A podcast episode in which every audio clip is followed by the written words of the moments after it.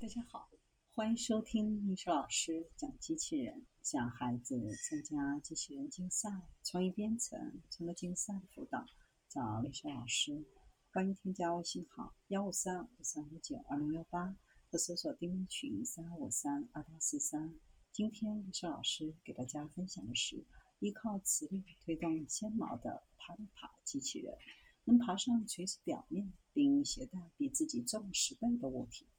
类似毛发的纤毛有节奏运动，可以使液体在细胞周围移动或推动细胞本身。在自然界中，纤毛独立的扇动，用人造材料可以模仿这些运动需要复杂的机制，使人造纤毛在施加旋转磁场时会以波浪状行动，从而使其适用于多功能攀爬的软机器人和微流体设备。复制自然界中发现的运动，比如纤毛类似鞭子的小运动，可以帮助研究人员创造出更好的机器人和微观设备。当纤毛顺序振动时，会产生眼波，同时纤毛运动相比，眼波可以更有效移动，并具有更快的抽水速度。先前研究人员已经重新创建这些波浪状的运动，但人造纤毛价格昂贵。需要复杂的运动部件，并且无法用于微型设备，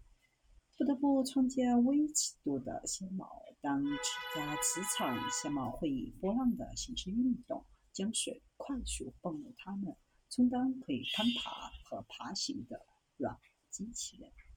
研究人员向聚合物中注入碳氢铁粉的颗粒。将混合物倒入一系列相同的五十微米宽的圆柱孔中。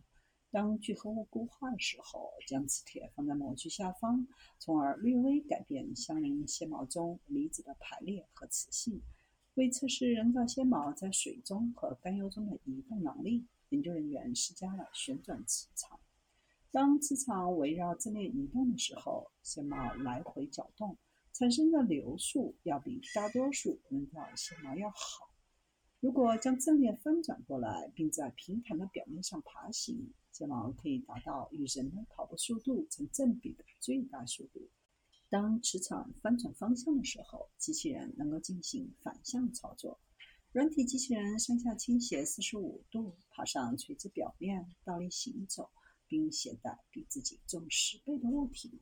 由于这些人造纤毛是通过磁力推动，并且不需要与其他设备连接，可以用于生产微流控泵和用于生物医学应用的敏捷软机器人。